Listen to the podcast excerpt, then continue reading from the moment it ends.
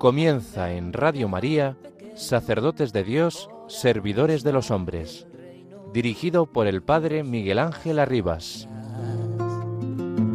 Sacerdote, la vida pone en juego, pastores para el pueblo, un guía a la verdad. Sacerdote, tan rico en los esfuerzos, tan pobre los no quiero, pues quiere siempre ahora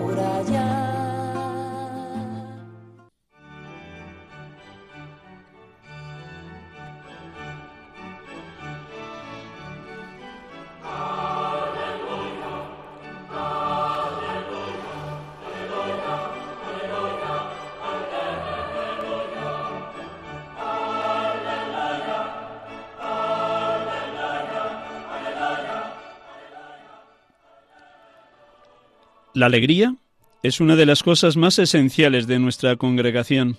Una misionera de la caridad tiene que ser una misionera de la caridad de la alegría. Tiene que irradiar la, alegría a todos. Todos ven, observan y hablan sobre las misioneras de la caridad, no por lo que éstas hacen, sino porque son felices de hacer lo que hacen y de llevar la vida que llevan. Que mi gozo esté en vosotros, dice Jesús. ¿Cuál es el gozo de Jesús? Es el resultado de su continua unión con Dios, del cumplimiento de la voluntad del Padre. Este gozo es el fruto de la unión con Dios, de estar en la presencia de Dios. Vivir en la presencia de Dios nos lleva a estar llenos de gozo. Dios es alegría, Dios es amor. Jesús se hizo hombre para traernos la alegría. María fue la primera que recibió a Jesús. Se alegra mi espíritu en Dios mi Salvador. El niño saltó de gozo en el vientre de Isabel, porque María le llevó a Jesús. En Belén, la alegría embargaba a todos, los pastores, los ángeles, los tres reyes magos, José, María. La alegría fue también la característica distintiva de los primeros cristianos. Durante la persecución, las gentes solían buscar a las personas cuyo semblante irradiaba alegría. Por esa alegría sabían quiénes eran los cristianos y los que perseguían. San Pablo, cuyo celo tratamos de imitar, fue un apóstol de la alegría. Él exhortó a los primeros cristianos a alegrarse siempre en el Señor.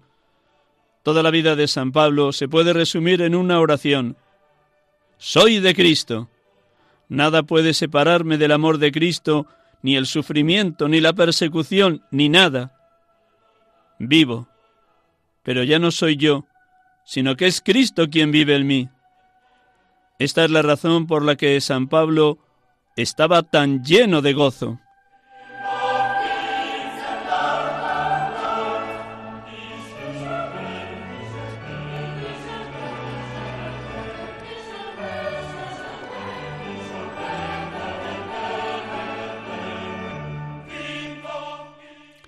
Buenas tardes, hermanos y amigos. Estamos con ustedes en este programa habitual de la tarde de los domingos. Sacerdotes de Dios, servidores de los hombres, en esta hora habitual de 6 a 7 de la tarde de los domingos. Tenemos la dicha de poder estar hoy en el estudio de Paseo Lanceros número 2, Cuatro Vientos, Madrid, con un sacerdote que nos ha llegado desde Venezuela, Hugo Armando Delgado Briceño. Buenas tardes, Hugo. Pues bienvenido y bien hallado en este programa que va a ser el programa de los oyentes de Radio María. Estamos en el tercer domingo del tiempo de Adviento, domingo gaudete, domingo de la alegría. Por eso he querido comenzar el programa con esa expresión tan clara, tan evidente, tan lúcida, tan maravillosa de Santa Teresa de Calcuta, como ella irradiaba alegría e intentaba comunicarla también a sus misioneras de la caridad, como los voluntarios que asistían con frecuencia a ayudar allá en la India, en Calcuta, también escuchaban de boca de Santa Teresa de Calcuta la, la importancia de la alegría. Pues vamos a llenarnos de este don, de este fruto del Espíritu Santo. Realmente el Señor quiere estar grande con nosotros como lo estuvo con la Virgen María. El Salmo responsorial de este tercer domingo de Adviento, ciclo B, nos ha presentado el Magnificat, que solemos rezar en vísperas quienes habitualmente rezamos esa liturgia de las horas. Y qué hermoso es poder hacer nuestro cada día el cántico de María. Proclama mi alma la grandeza del Señor, se alegra se alegra mi espíritu en Dios mi Salvador, porque ha mirado la humillación de su esclava. Con este deseo de que todos ustedes estén llenos del fruto bendito de la alegría, comenzamos y como cada domingo escucharemos el Evangelio propio del domingo, este tercer domingo de Adviento, 17 diciembre 2023. Nos lo va a proclamar nuestro hermano Hugo y luego oramos brevemente con esta palabra tan rica en torno a la figura de San Juan Bautista, el precursor, la voz que clamaba en el desierto.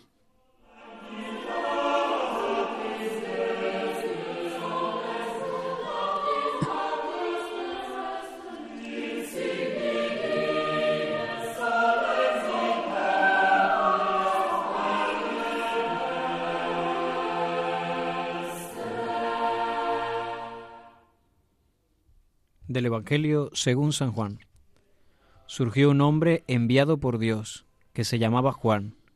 Este venía como testigo para dar testimonio de la luz, para que todos creyeran por medio de él. No era él la luz, sino el que daba testimonio de la luz. Y este es el testimonio de Juan. Cuando los judíos enviaron desde Jerusalén sacerdotes y levitas a Juan a que le preguntaran, ¿Tú quién eres? Él confesó y no negó confesó, yo no soy el Mesías. Le preguntaron, ¿entonces qué? ¿Eres tú Elías? Él dijo, no, no lo soy. ¿Eres tú el profeta? Respondió, no. Y le dijeron, ¿quién eres para que podamos dar una respuesta a los que nos han enviado? ¿Qué dices de ti mismo? Él contestó, yo soy la voz que grita en el desierto. Allanad el camino del Señor como dijo el profeta Isaías. Entre los enviados había fariseos, y le preguntaron, Entonces, ¿por qué bautizas si tú no eres el Mesías, ni Elías, ni el profeta? Juan les respondió, Yo bautizo con agua, en medio de vosotros hay uno que no conocéis, el que viene detrás de mí, y al que no soy digno de desatar la correa de la sandalia. Esto pasaba en Betania, en la orilla del Jordán, donde Juan estaba bautizando.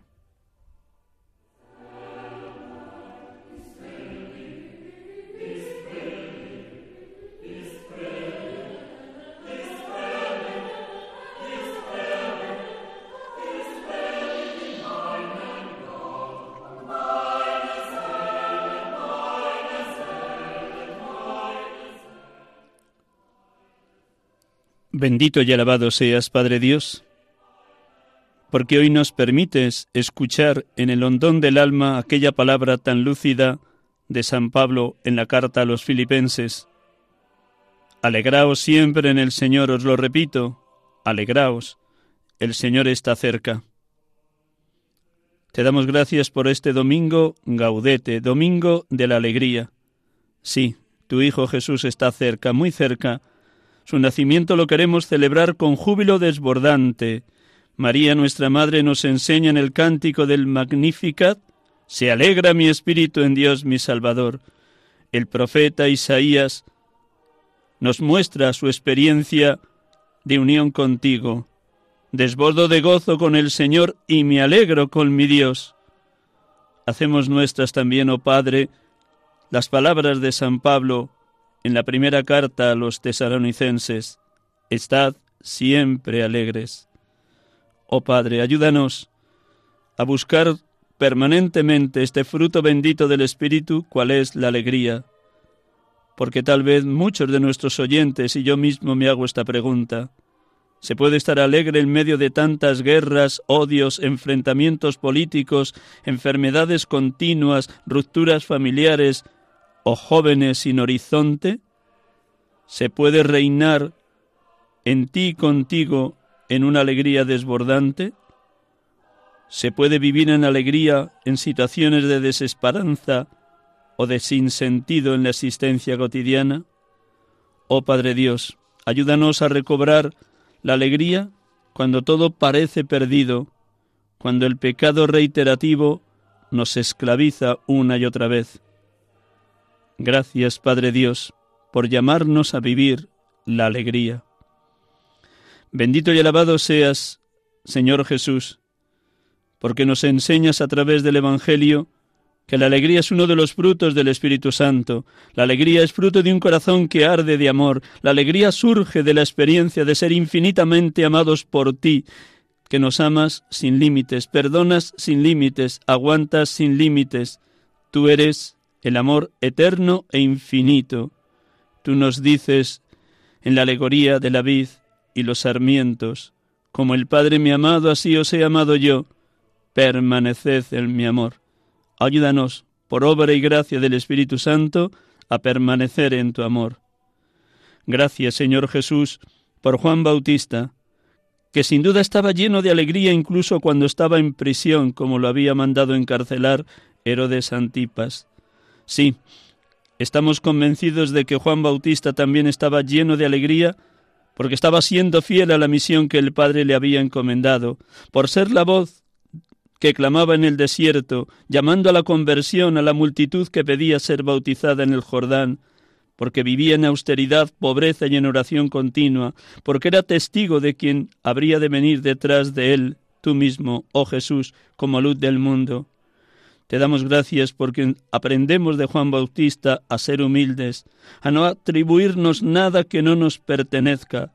Él tampoco se consideraba ni el Mesías, ni Elías, ni el profeta, aunque le hubiera sido muy fácil declararse como tal y haber sido creído por las multitudes.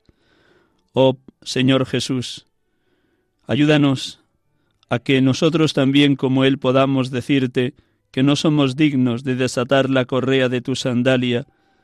Tú nos bautizas con el fuego del Espíritu Santo. Sí, Bendito y alabado seas, Espíritu Santo, porque también nosotros podemos experimentar la alegría de Juan Bautista, como él lo experimentó. También nosotros hemos experimentado esa palabra tan clara de Jesús. Hay más alegría en dar que en recibir. Ven, ven Espíritu Santo, en este final del Adviento y a las puertas ya de Navidad, para que vivamos en una entrega total, incluso cuando seamos calumniados, denigrados o perseguidos, como lo fue Juan Bautista. Él no se cayó, denunciando el pecado del rey Herodes, aunque eso le costara la vida. Oh Espíritu Santo, ayúdanos a que nuestra alma esté perpetuamente repleta de ti, de tu infinito amor, para que también nosotros sepamos dar gratis lo que de ti recibimos gratis amor, alegría, paz, paciencia, servicialidad, bondad, amabilidad, fidelidad, dominio de sí, que son los frutos que ya recibimos en nuestro bautismo y necesitamos que sigas acrecentando y consolidando en nuestro camino espiritual. Oh Espíritu Santo, que seas para nosotros el fuego divino que nos hace estar ardiendo de gozo en lo más íntimo del corazón. Bendito y alabado seas, Padre, bendito y alabado seas, Hijo, bendito y alabado seas, Espíritu Santo, oh Santa Trinidad, oh perfectísima comunión de los tres, Padre, Hijo y Espíritu Santo. Adorado seas, Dios amor.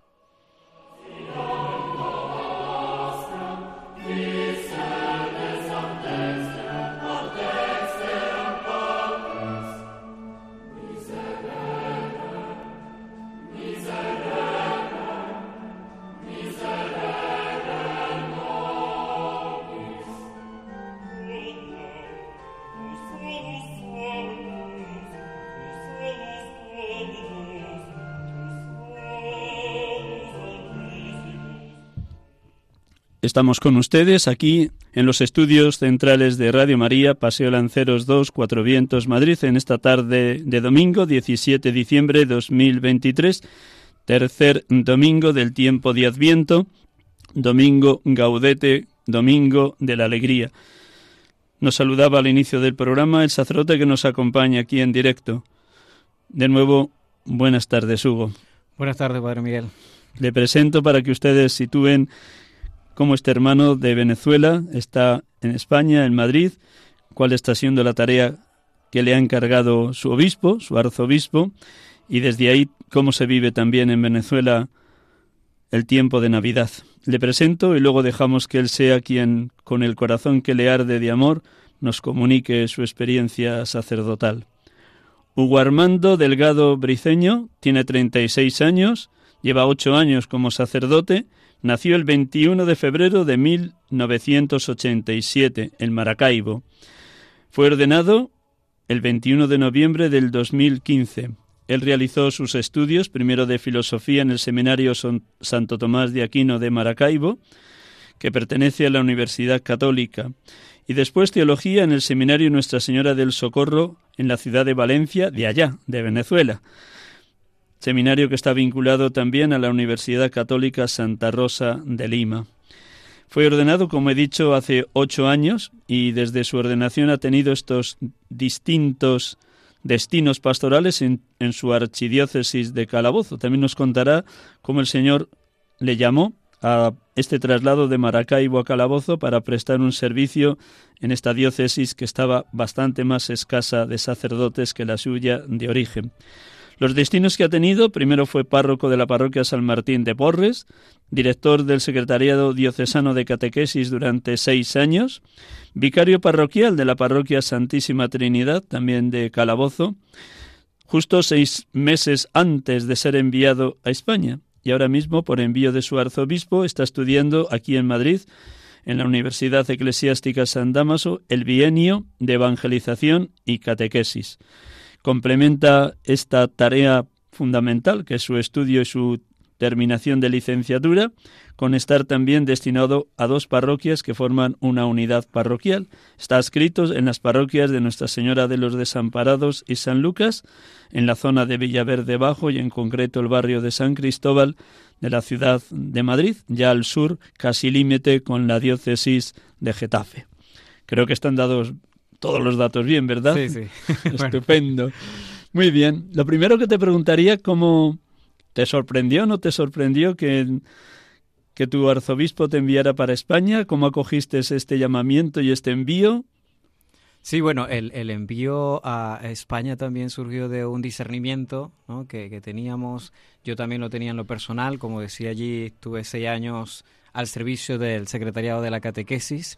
Eh, también fui miembro de la Comisión Nacional de Catequistas y lo que fueron ámbitos que me ayudaron mucho a ubicarme en, este, en esta misión, ¿no? Es decir, que, que allí descubrí, en ese envío descubrí que, que esto era, era lo mío o que me podía desempeñar muy bien con esto, que podía servir desde la catequesis y la evangelización. Y pues yo hice esa solicitud también, en mi caso, pues hice la solicitud de poder estudiar luego de haber tenido ya seis años de párroco y todo lo que implicaba esta experiencia en, mi ciudad, allí en mi diócesis, y pues el obispo lo aprobó. En principio era estudiar a México, al Instituto Superior de Catequética, eh, pero bueno, las cosas se, dieron de manera providencial. Ya tengo un compañero, el padre Carlos Arrieche, estudiando patrística, tenía un año ya acá, y pues con él pues me había animado a venir a San Damaso y de verdad que, que fue un, gusto y, estar aquí y haber sido enviado a estudiar. En esos ocho años de sacerdote allá, o seis en concreto en Venezuela, Tienes una experiencia bella y honda tanto de ser catequista en directo con niños, adolescentes y jóvenes, como luego el animar o el formar o el conducir o el guiar a grupos de catequistas, tanto a nivel de las parroquias donde has estado inserto como a nivel de toda la archidiócesis. ¿Qué ha supuesto para ti esta dimensión tan concreta de la evangelización y de la catequesis en tus seis primeros años de ministerio? Bueno, fue, fue un completo desafío, realmente fue un desafío. Ahora estudiando siento que, que, es un reto muy serio, el de la evangelización y este llamado del Papa Francisco de, de, de estar en en nueva etapa evangelizadora. Eh, pero claro, cuando yo me ordené sacerdote no lo veía de tal manera, lo veía como una misión, ¿no? Yo fui ordenado sacerdote, era diácono y ya estaba al frente de una capilla que no era parroquia y fui nombrado párroco para fundarla como parroquia, es decir, constituirla como una comunidad parroquial y, en principio no sabía lo rudo que iba a ser. Me acuerdo que siendo sacerdote recién ordenado, como los sacerdotes jóvenes, estaba más preocupado en la edificación, en lo físico, ¿no? en la estructura física, en, en hacer salones o sentía que el desafío era construir una iglesia más grande porque era una capillita que era apenas un, un galponcito, ¿no? como muchas capillas pobres en nuestro país. Pero recuerdo que una dirección espiritual en medio de esta angustia, eh, el padre Leuterio Cuevas, de, de, mi ciudad natal, me decía, Hugo, haz el, el 1 por 10 de Juan Pablo II, forma a la gente evangeliza a la gente, ¿no? Y yo me lo tomé muy en serio. Dije, de verdad que, que por la situación del país no puedo hacer físicamente lo que uno quisiera como sacerdote, pero, pero hay que constituir una comunidad y esa comunidad tiene que estar formada. Y allí empezó esta misión. Conocí, siendo subdirector del Secretariado de Catequesis, conocí el modelo catequético de nuestro país, los itinerarios de catequesis, especialmente para adultos, y me consagré a ello. Y realmente fue mucho gozo. Yo creo que fue, fue un desafío, fue un reto formar reiniciar en la fe, revitalizar la fe del pueblo, del barrio donde había sido asignado, un barrio con mucha apatía, con mucha presencia de, de comunidades protestantes, evangélicas, pentecostales. La Iglesia Católica no tenía un protagonismo en esos sectores y, fue duro, pero, pero me, me, significó también mucha madurez también en lo personal, pastoral y luego ver los frutos de una comunidad que se va formando, que se va encontrando con Jesús, eh, en la escuela de monaguillos, los niños, las familias, pues me dije, o sea, eh, eh, es, es, una labor muy hermosa y además de necesaria, ¿no? El evangelizar de esta manera desde la catequesis. Por lo que he tenido oportunidad de conocer Venezuela, en concreto dos veces en Barquisimeto, doy fe de lo que dices, que hay una religiosidad popular o una religiosidad natural muy fuerte en todo el pueblo venezolano, pero falta esa identidad firme con lo católico, con la pertenencia a la Iglesia Católica. Tú señalabas el reto de esa capilla y de ese barrio donde estaba inserto ese galpón, de pasar de una religiosidad más o menos natural a una identidad de verdadero discípulo de Cristo y de sentido de pertenencia a la Iglesia. ¿Cómo intentaste educar, formar a, las, a los catequistas y a los niños jóvenes que tuviste? Bueno, ciertamente había, como decía, había un modelo operativo, ¿no? Metodológico, con pedagogía, que es el itinerario de, de de catequesis para adultos en nuestro país eran mis testigos, que también había un proceso para niños adolescentes, es decir, que me tocó conocerlo, manejarlo, ir como a tientas entre ensayo y error, hasta ir descubriendo el sentido no solamente de, de los libros o de los manuales, sino el sentido de, de, la iniciación cristiana, el sentido de la conversión y lo que tú muy bien has dicho de, de pertenecer a una iglesia, de, pertenecer y estar orgullosos de ser católicos y, defenderlo con, con, la vida y el testimonio. Y, y creo, y podría decir es que, que lo empecé como con la ayuda de Dios, pero de la nada, ¿no? De, comenzar a invitar a las personas a, a, tener procesos, el acompañarles, el ir haciendo pequeñas comunidades. En, nuestro país está, es muy común el tema de los planes de evangelización, pues de la sectorización, de, de ir sectorizando por, por pequeñas urbanizaciones, caseríos, barriadas, y, ir haciendo pequeñas comunidades, ¿no? Y, y nuestra parroquia por cinco o seis años eh, fue caminando en procesos de iniciación cristiana donde la gente pues se iba, se iba convirtiendo. A, a, a par de esto, muchos adultos que tenían sus hijos pues sus hijos los inscribían en la catequesis, muchos llegaron a tener monaguillos, llegué a tener una escuela de monaguillos de hasta 24 monaguillos, eh, que era además un semillero, en ese tiempo salieron tres vocaciones también al seminario, hoy en día hay un, sacerdote recién ordenado y un joven en segundo de filosofía, pero fue un trabajo de acompañamiento que, en el que el Señor me permitió descubrir la, la, necesaria labor del sacerdote, ¿no? que no es solamente ser, como decía un obispo que conozco, un, un, gerente, ¿no? un gestor de cosas, no es solamente estar en un despacho o atender como que, que, eventos y actividades, sino el acompañar. Yo, yo, por ejemplo, tengo la experiencia en este tiempo allí en esa parroquia de, del poder acompañar y creo que la clave fue eso no fue solamente hacer cosas, sino dedicar tiempo al niño, a, con la situación disfuncional que tiene en su familia, al abuelo que venía, al pobre, al esposo, a la familia, y bueno, todo esto co comportó un compromiso, ¿no? ¿Viviste un proceso de discernimiento de si venir o no venir a estudiar una licenciatura en catequética? Y por fin tu arzobispo te envía a Madrid, aunque se pudo barruntar también lo de México. En este año y medio que llevas en España, ¿qué es lo que más te ha ayudado, tanto a nivel teológico como a nivel de estudios en San Damaso, como a nivel de las parroquias? Porque ciertamente la realidad de España y de Venezuela es distinta? ¿Qué te ha sorprendido? ¿Qué te ha costado más? Bueno, debo decir que le tenía miedo a Europa. yo, yo mismo fui el que había propuesto ir a México porque como miembro de la Comisión Nacional de Catequistas, es decir, los, los que estaban allí, sacerdotes y religiosas, que nos animaban, pues nos hablaban mucho del Instituto Superior en México, quizás por la línea latinoamericana y, porque estábamos más familiarizados con ellos, los documentos del CELAM, los manejábamos, nos habíamos formado también con eso. Y luego había como un prejuicio de, que, bueno, de que España, el tema de la fe en España, la frialdad, la cultura, y yo le tenía cierto temor. Yo dije, eh, voy a ir a un lugar, no quiero ir a un lugar donde sienta que, que no voy a ver frutos de lo que haga o que me cueste, en fin, ¿no? Pero como lo he dicho, providencialmente esto cambió. Me tocó venir a España me acuerdo que las palabras de mi obispo fue no te dejes deslumbrar por Europa, no te dejes deslumbrar por, por Madrid, no te dejes, o sea, no te desenfoques, no, no te desenfoques porque hay mucha tentación y a eso también le tenía yo mucho temor.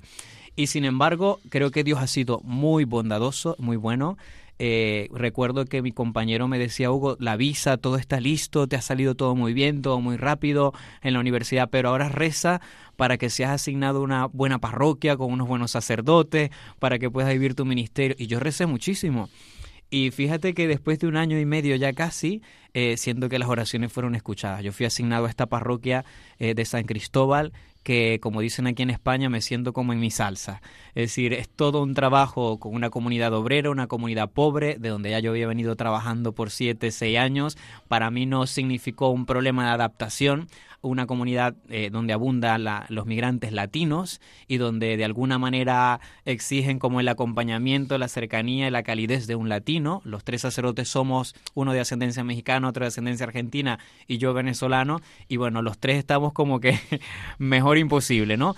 Y para mí pastoralmente ha sido un crecimiento, ha sido una madurez. Estoy haciendo lo que me apasiona porque desde este año con el párroco, el vicario y yo que soy el escrito hemos comenzado procesos de reiniciación cristiana, que por allí también iba todo lo de mi tesina, y bueno, yo le pedí al sacerdote que me permitiera trabajar con adultos y lo hemos logrado, lo hemos ido haciendo poco a poco, así que pastoralmente me he sentido muy fortalecido, muy animado, muy motivado, siempre pienso como no solamente en esta realidad o la realidad de mi diócesis, sino la realidad del mundo, ¿no? El tema de la evangelización y que donde sea que seamos enviados, pues hay un desafío con este tema de, de revitalizar la fe de, los creyentes. A nivel académico, pues debo decir que ya hacían ocho años que no estaba estudiando. Eh, cuando fui sacerdote, como digo, comportó un, compromiso muy fuerte ser párroco, ser director de catequesis, además era capellán de, un colegio, era director académico del seminario de, nuestra diócesis, eran muchas responsabilidades y bueno, el tema académico era solamente actualizar, actualizar por el tema de catequesis especialmente y bueno, tenía como cierto temor volver a, las libretas, a los lápices, a la lectura. Me lo he llevado más o menos bien, eh, creo que mis primeros cuatrimestres salí, salí muy bien, eh, pero, pero sí que, que, es otra cultura también, es otro hábito de estudio, de lectura, que bueno, me ha exigido mucho también, me ha exigido. en esta misma línea de lo que acabas de decir, el Papa Francisco insiste siempre que se encuentra con grupos de teólogos o dirige algún discurso a un claustro de profesores de alguna universidad que la teología tiene que estar impregnada de sabiduría, tiene que estar impregnada de realismo en la encarnación del Evangelio en las personas concretas y la teología tiene que estar también impregnada de, del querigma, del anuncio concreto, directo, breve, Jesús ha muerto, Jesús ha resucitado. Tú has captado entre los profesores y las materias, sin perder la hondura de la sabiduría teológica, también el intentar que eso se aplique al día a día, aunque la realidad de España o de Europa sea distinta de la de Venezuela y Latinoamérica. Bueno, mi parroquia me ha permitido, por esta realidad, pues no hacer tanta diferencia en esto, ¿no? Siento que, que en España, con todo y todo, pues está esta misma necesidad de Dios y esta misma labor. Y sí es verdad que es inevitable para mí quizás porque ya tenía siete años eh, como batiendo el cobre, dicen en mi tierra, es decir, eh, con la gente en la pastoral, ciertamente venimos con, o venía yo con la idea de, de, que lo que me faltaba era mucho rigor teológico, de mucha lectura, de mucho fundamentar lo que yo conocía o lo que yo hacía en medio de, de nuestros errores o, ¿no? o nuestras limitaciones y es muy es inevitable no estar en una clase con un profesor eh, donde se hable de iniciación, donde se hable de niños, se hable de familias, se hable de ámbitos, de, de, realidades concretas y que yo no me traslade pues a mi país y a lo que he vivido. Muchas veces me toca escuchar grandes esquemas y temas muy profundos, palabras muy técnicas y siempre trato de decir esto como lo hagas en la parroquia, ¿no? Como lo, como lo vivo o si lo he vivido o si lo estoy viviendo. De hecho, prácticamente mi parroquia, la parroquia de Desamparados donde estoy ahora, es como mi, mi campo de trabajo es donde aplico, porque me lo ha permitido también la comunidad, los sacerdotes, es decir, que todo ha sido providencial, es como mi campo de trabajo, pues para poner allí en, en el suelo y con la gente lo que yo pues voy profundizando en la universidad y muchas de las clases me ayudan a, incluso mejorar mis homilías, a, a, acompañar mejor, a ver cuáles son las realidades más importantes. Eh, a veces hasta me cuestiono porque debo confesarlo y digo, Dios me quiere a mí como un intelectual o académico o me quiere como un pastor también que esté allí, ¿no? es decir, ¿dónde está mi misión también? Pero, pero sí, sí tengo que reconocer que aunque, aunque disfruto mucho estudiar, aquí he, he redescubierto que que mi fuerte es estar allí, ¿no? Como, como pastor, estar en una comunidad, tratar con la gente y, y, ha sido también, esto ha implicado pues que revise también estas áreas de, de mi ministerio, ¿no? Y dónde puedo servir. Cuéntanos qué tema has elegido para la tesina, cómo lo estás desarrollando y cuál ha sido el motivo de elegir precisamente ese tema. Bueno, más o menos lo estoy trabajando, lo he comenzado a trabajar y he estado pensando en las etapas del proceso de iniciación cristiana. Tenemos unas etapas según el RICA, ¿no? según el proceso ordinario de iniciación en la iglesia, que es la iluminación y purificación que se lleva en la cuaresma, donde ya el adulto ha tenido un proceso de formación, de encuentro y, y opta, ¿no? Opta por, por recibir los sacramentos, por es un elegido, ¿no? Y, y luego la, la, última etapa que es la mistagogía, donde se perfila la pertenencia a la, a la parroquia, a la comunidad, ¿no? Y, y, pienso que tanto la primera del querigma como la segunda del catecumenado pues está bastante trabajada. La gente, eh, hay muchos movimientos que colaboran en el querigma, en el anuncio, otros que colaboran ordinariamente con la catequesis, pero estas dos últimas etapas del proceso de todo cristiano han quedado como, como allí, como, como ocultas, como empañadas de mucha cosa, como saltadas muchas veces.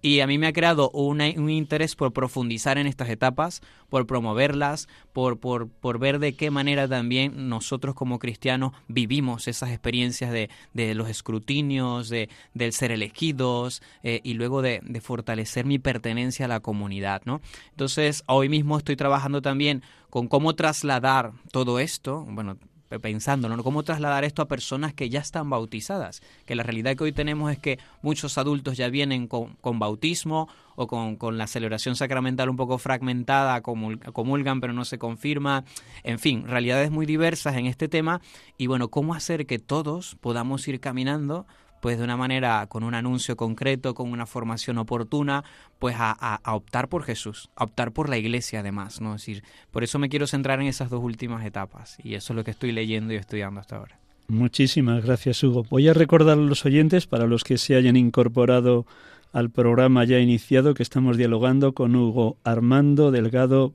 Briceño, sacerdote venezolano de la diócesis de Calabozo, que está estudiando su licenciatura en Evangelización y Catequesis en la Universidad Eclesiástica San Damaso. Cambiamos de ámbito.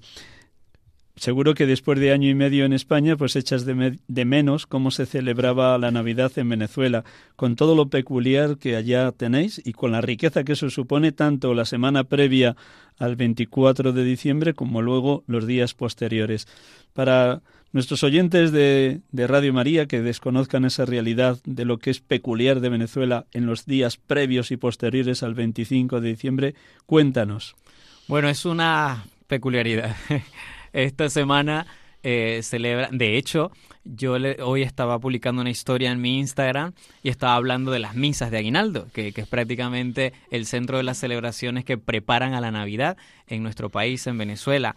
Y bueno, mientras yo no vea los estados de WhatsApp, no, no tengo nostalgia, pero sí es verdad que desde el 15, 16 de diciembre en muchas parroquias ya comienza la novena de aguinaldos, que consiste en, en unas celebraciones que van desde las 4 de la mañana, 5 de la mañana o 6 de la mañana.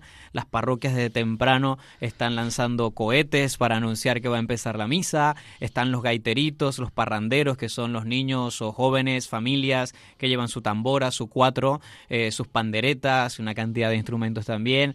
Eh, va la gente con sus gorros, con su fresquito de la mañana, pues a cantar aguinaldos, ¿no? que es una, un, tipo de música muy popular en este tiempo de nuestro país. ¿no? Eh, la gente es una misa, también es un privilegio para nuestro país Venezuela, porque se ha permitido que estas misas el sacerdote incluso vista de blanco, o sea, son las ferias de Navidad, ferias de Aguinaldo, se canta incluso el Gloria eh, en estas misas de, de la novena, es decir, es como como una, como una celebración navideña festiva antes de la misma Navidad, pero que ya de por sí prepara a la gente a decir el niño Jesús está aquí, ¿no? Y bueno, la corona muchísimo el compartir siempre festivo al final de la misa, las familias se organizan por día y hacen compartir de comida de, comidas típicas, ¿no? De dulces, chocolate, también depende de la región en el país, de ayacas, bollos, en fin, la gente come mucho, comparte mucho. Yo tengo muchas experiencias como párroco con esto y ayer hablaba en el retiro de Adviento aquí de una experiencia que tuve en 2018 cuando había tanta carestía de alimentos. Los sacerdotes estábamos preocupados porque este año las misas de aguinaldo estarán un poco pobres porque la gente acomplejada no tiene que dar ni que comer y resulta que para mí el 2018 y 19 fueron los aguinaldos de más abundancia. La gente sacó comida no sé de dónde y, era un signo también de, de esa providencia, de, de este gozo que estaba en servir al Señor. Las iglesias en aguinaldos, y lo dicen todos los sacerdotes, están más llenas. A veces queremos tener todas las misas de domingo a las 5 de la mañana a ver si la gente llena las iglesias, pero es impresionante cómo nuestros templos se llenan, cómo se renueva la fe a final del año a pesar de la pobreza, de la situación política, del cansancio que tiene la gente. Es impresionante cómo Dios se muestra y cómo la fe se manifiesta a través de, de estas celebraciones. Seguro que también allí existe el nacimiento o el Belén o el pesebre, como, como se llama en distintos lugares de América Latina, pero también, como en otros países, me imagino que está el gesto que de los niños llevan un niño Jesús para que los sacerdotes lo bendigáis. Cuéntanos un poquito en qué consiste esa tradición, cómo lo viven los niños y adolescentes, en qué momento de la Eucaristía o fuera de ella se hace esa bendición del niño Jesús. Bueno, depende de cada pueblo. Realmente Venezuela tiene, tiene una diversidad en este tema, ¿no? Eh, de hecho, hay celebraciones que son conocidas como la paradura del niño, el robo del niño, la búsqueda de posadas, por lo menos en este tiempo, donde sale niñas y niños disfrazados de María y de José con un burriquito y van buscando posada. Eh, y esas celebraciones generalmente van después de la misa de aguinaldo, es decir, que todo el mundo sale de la misa de aguinaldo y sale a hacer este tipo de actividades. Bueno, la, la paradura que también va después de la Navidad. Eh, la bendición de los niños también es muy común en las parroquias porque los sacerdotes la vamos promoviendo, de ir a bendecir al niño Jesús, la gente los lleva. Yo aquí lo he visto con más fuerza en, las comunidades ecuatorianas, eh, por lo menos ahora aquí he visto que como, como mayor fuerza en ese sentido, lo nuestro en Venezuela es mucho más diverso. Sí es verdad que yo tengo eh, cuento de mi propia experiencia, menos en mis barrios, en el llano, eh, nosotros salíamos, yo con todos los, los, monaguillos, con todos los parranderitos, que podían ser 30, 40 niños, yo por todo el barrio, yo tocando el cuatro, yo tocando pandereta, las familias que querían acompañar, íbamos casa por casa y yo aprovechaba de bendecir árbol de Navidad, bendecir el pesebre, bendecir la casa, bendecir la familia, y los niños iban con una cunita, con un niño Jesús, y lo iban llevando y también con unas cestillas donde la gente les echaba dinero. Ese dinero al final yo generalmente hacía una comida con los monaguillos o comprábamos un tambor nuevo o comprábamos una cuna para el niño, si era un, dinero de ellos, ¿no? En muchos lugares también se pide dinero siempre para el beneficio de la misma fiesta. Entonces, claro, siempre se motiva a, que el niño sea bendecido la imagen, pero hay mucho de salir a las casas, ¿no? Y de ir a bendecirlo allá, ¿no? Que, que el sacerdote va con sus comunidades y con sus parranderos.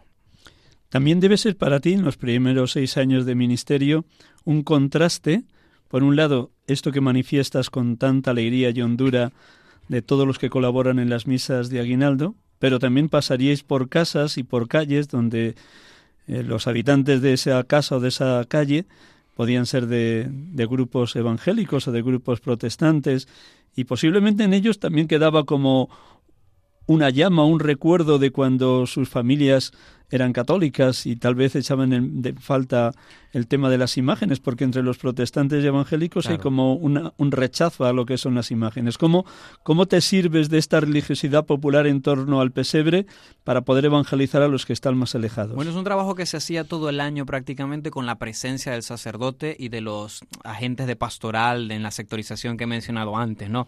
Es decir, yo sabía que la mayoría de las de los pobladores, de los habitantes de mi parroquia, eran protestantes porque era la iglesia que había tenido mayor protagonismo, obviamente. Mucha gente había nacido ya siendo evangélica. Y, a uno le toca en la cercanía y sin el proselitismo, pues hacerte amigo de esa gente. Luego tú te haces vecino de ellos. La mayoría de las medicinas que se daban en mi parroquia, la mayoría eran para ellos. La comida que se daba en mi parroquia, la ropa, era para muchos de ellos. De tal manera que tú te vas haciendo pues cercano, uno más del pueblo, donde no, no importa la religión. Yo llegué a tener un amigo que llamaba yo mi amigo evangélico, que casi que se dirigía espiritualmente conmigo. Es decir, que iba a mi parroquia, me saludaba y me defendía de toda su familia. Y de tal, de tal forma que cuando llegaba la Navidad, pues la gente no lo, no lo rechazaba. Los más quizás fundamentalistas y más, más arraigados a su, a su confesión, pues sí ponían alguna mala cara, pero este, este ambiente navideño en Venezuela es muy contagioso, ¿no? Y de alguna manera el protestante pues comparte esta misma alegría y lo celebra. Y alguno es capaz de decirte, bueno, padre, yo no, no creo en las imágenes y tal, pero en mi familia, pues esto, como tú lo has dicho, pues mi abuela o mi madre, y si usted quiere bendecir mi casa, bendiga mi casa, ¿no? Y, en muchas casas fuimos y cantamos y ellos dieron hasta dinero a los niños. Obviamente nunca agarraban la imagen del niño Jesús o lo bailaban, que era, que era un acto que hacían, pero eran muy respetuosos y también muy empático. Y eso, eso creaba también un clima de mucha fraternidad, que además era uno de los valores que se trata de, fomentar en los caminos de iniciación cristiana que se llevaban en la parroquia, pues de mucha fraternidad y de, de, este, de esta calidad de ser vecinos y de ser compañeros. Y la Navidad hacía que lo lograra. Así que no era un desafío difícil o, o, algo que implicara un riesgo, ¿no? que causara como temor, ¿no? Creo que éramos muy acogidos. La iglesia en ese tiempo es muy acogida. Señalabas también antes como en diciembre del 2018 había una escasez muy grande de alimentos y teníais ese miedo los sacerdotes de que las misas de aguinaldo fueran muy escasas y Dios hizo la multiplicación de los panes y los peces y la gente llevó mucho más de lo que preveíais. Pero mm, en el tú a tú, cuando hablas con tu familia o con los hermanos sacerdotes que están allí en la diócesis de Calabozo, me imagino que te sigue preocupando la situación política, social y sobre todo la carencia de alimentos y de medicinas. Desde aquí, ¿cómo vives esa realidad tan dura del pueblo venezolano? Bueno, me lo recuerda diariamente cada venezolano que conozco aquí mismo en Cáritas o en la parroquia, que viene reciente y me cuenta como que la realidad concreta de lo que han vivido. Obviamente mi madre o mi tía con quienes converso, y, que uno está pendiente de sus necesidades y de todo lo que están viviendo. Y, y también tengo mucho contacto con gente de mi parroquia que sé que, que es muy pobre, que sigue siéndolo, gente que no tiene casa, gente que no puede pagar un alquiler, que no puede conseguir tantos dólares para comprar eh, la comida o yo qué sé, ¿no? Bueno, la realidad económica de nuestro país también es muy diversa, ¿no? O sea, a veces la gente se logra rebuscar, pero uno conoce las situaciones más críticas, más críticas y, y sí que angustia, sí que preocupa. Sí, cuando uno tiene la, a veces uno tiene esa tentación de decir cómo hacer para ayudar a todo el mundo, ¿no? O, también me pasa que, que, aquí vivo tantas experiencias en todos los ámbitos que es inevitable no recordar pues la necesidad que tiene la gente allá en mi país o cómo la estará pasando tal persona. Siempre me están diciendo, padre, mi abuela le diagnosticaron un cáncer, ahora vienen las quimioterapias y es como siempre una angustia porque uno sabe que la gente no tiene de pronto cómo cubrir. Yo mismo en ese tiempo 2018, 19, 20 viajaba a Colombia cada cuatro como cuatro o tres veces al año a Santa Marta, donde tenía amigos sacerdotes, y yo mismo traía la insulina de mi abuela, por ejemplo, ¿no? Porque no la podía conseguir ella en el seguro, traía la comida a mi casa, traía las cosas a mi parroquia, era todo también una aventura que me ayudaba a durar muchísimo en el ministerio, pero, pero eso siempre es muy preocupante para uno estando aquí. No sabemos si tu obispo te prolongará la estancia en España, en Madrid, haciendo la tesis doctoral, pero vamos a imaginar que terminada la tesina volvieras mm, de lo que has ido aprendiendo en la teología y en, en, la licenciatura de evangelización y catequesis y de lo que está siendo la riqueza de estas dos parroquias, Nuestra Señora de los Desamparados y San Lucas en el barrio de San Cristóbal, más la fraternidad con tus dos hermanos, Jaime y César. Todo esto, ¿qué crees que te puede ayudar o cómo te está ayudando ya de cara a tu vuelta a la diócesis de Calabozo? Bueno, en muchos aspectos, padre. En primer lugar, porque bueno, Jaime, que es el párroco, es todo un técnico en telecomunicaciones. Así que con él he tenido que aprender a utilizar agendas electrónicas, a, dejar las libretas y, hacerlo todo por el móvil, crear calendarios, trabajar con Excel, con formularios, todo lo tiene digitalizado y en ese sentido he aprendido mucho con él, mucho con él. De hecho, cuando llegué aquí que, que, lo vi a él enseñándome cosas, me sentí pues realmente escaso. Pensé que sabía cosas que, que bueno, nada, estoy en pañales, ¿no? Es en, el aspecto, en el aspecto académico eso, tener como fundamento ya de las cosas, aunque no con eso decimos nosotros popularmente vamos a cachetear a, a nadie, ¿no? A decir, aquí estoy yo que sé esto y que tengo un título, pero si uno como que está más claro y convencido de lo que estás llamado, ¿no? Y en este caso de cómo la evangelización y, el evangel y el catequesis es necesaria, ¿verdad? Es urgente y de qué manera la puedes llevar. Las experiencias de catequesis en esta parroquia me han ayudado también mucho a afianzar esto, ¿no? El tema de etapas, el tema de niños, el tema de la liturgia, de las celebraciones. Eh, debo decir que también personalmente asumiría las cosas con mucha paciencia. Antes era como una locomotora, ¿no? Vamos corriendo, teniendo que resolver cosas, la ansiedad, la angustia de, de que te agobia lo económico, lo pastoral, lo humano.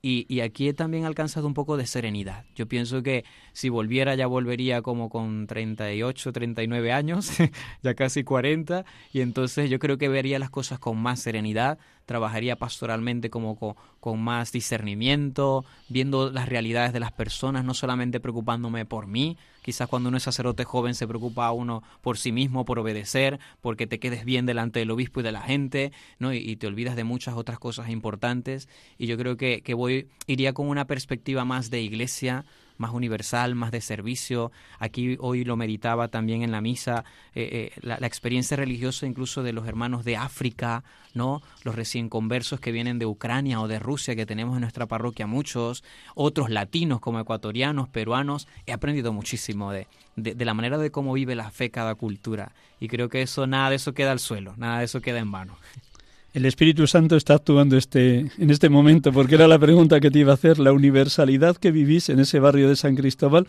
porque en palabras de Jaime, y sabes que está también muy implicado en toda la acción social del barrio con el ayuntamiento con el, y con las distintas organizaciones vecinales, me decía que en vuestro territorio tenéis personas de más de 70 países. Y ahora acabas de poner tres ejemplos muy sencillos. Todos los países de América Latina representados en tu barrio, numerosos hermanos africanos, ucranianos, búlgaros, también, ¿por qué no? Mm, personas pertenecientes a la religión musulmana del norte de África, Marruecos, Argelia, Egipto. Y tú has dado la clave, ¿no? Que Dios te está educando en una mirada de universalidad, la Iglesia católica universal, de concebir cómo la Iglesia está poblada por gente de las más diversas razas, lenguas, pueblos, culturas, naciones. ¿Esa es la riqueza que te llevas? Sí, me la llevo y, también adintra ¿no? En, en, lo interno de la iglesia, porque además de verlo de esa manera en cuanto a culturas y países y distintas expresiones de fe, también aquí en España, pues he conocido más de, lo que son los movimientos, y lo veníamos hablando de camino, ¿no? E, e, esta pluralidad, esta primavera del Espíritu Santo que, se muestra en tantos movimientos. De pronto en mi país y en mi diócesis conocía Curso de Cristiandad, la Legión de María o Emaús, pero aquí he tenido la oportunidad también de ver cómo el Espíritu Santo sopla en los distintos movimientos y, de que cada uno, al menos en el tema de la evangelización y catequesis, voy aprendiendo, voy ahondando y profundizando. Muchísimas gracias. Vamos a terminar con una oración que ya que eres un enamorado del Espíritu Santo te voy a pedir que leas esta de San Pablo VI de final, pero mm, de nuevo quiero recordar a todos los oyentes que estamos aquí con ustedes en Radio María, en este programa habitual de 6 a 7 de la tarde, sacerdotes de Dios, servidores de los hombres que hoy hemos tenido la dicha de poder escuchar el testimonio vivísimo de este hermano sacerdote, Hugo Armando Delgado Briceño, que está estudiando la licenciatura en Evangelización y Catequesis en la Universidad Eclesiástica San Damaso, que está destinado como escrito en las parroquias de Nuestra Señora de los Desamparados y San Lucas, y que procede de la Archidiócesis de Calabozo en Venezuela. Hacemos un instante de silencio con esta breve música y luego Hugo nos va a leer, nos va a rezar, invocando al Espíritu Santo con una oración de San Pablo VI. Un instante y concluimos.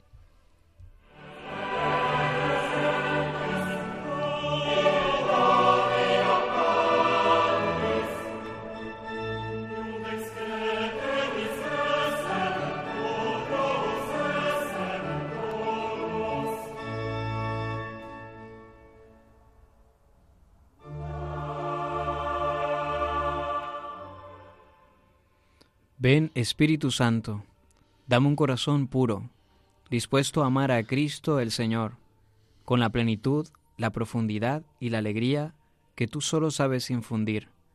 Dame un corazón puro, como el de un niño, que no conozca el mal, sino para combatirlo y rechazarlo. Ven Espíritu Santo, y dame un corazón grande, abierto a toda inspiración y cerrado a toda mezquina ambición. Dame un corazón grande y fuerte, capaz de amar a todos, dispuesto a soportar por todos la prueba, la dificultad, el cansancio, la ofensa. Dame un corazón grande, constante y fuerte hasta el sacrificio, dichoso solo de palpitar con el corazón de Cristo y de cumplir humildemente, fielmente y decididamente la voluntad de Dios. Amén.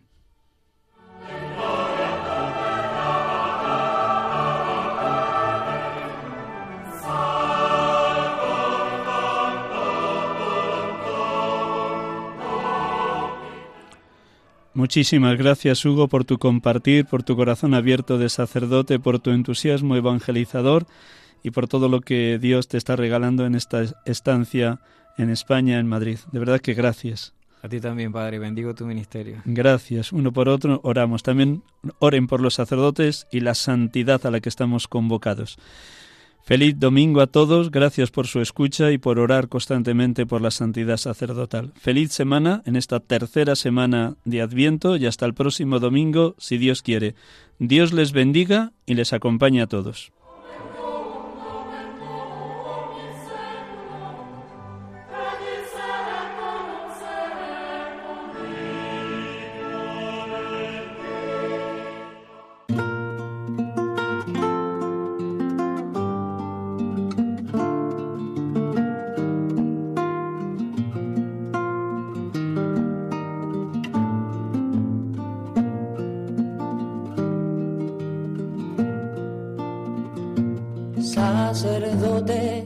Acaban de escuchar el programa Sacerdotes de Dios, Servidores de los Hombres, dirigido por el Padre Miguel Ángel Arribas. Sacerdote, la vida pone en juego, pastores para el pueblo, un guía a la verdad. Sacerdote, tan rico en los esfuerzos, tan pobre en los no quiero, pues quiere siempre ahora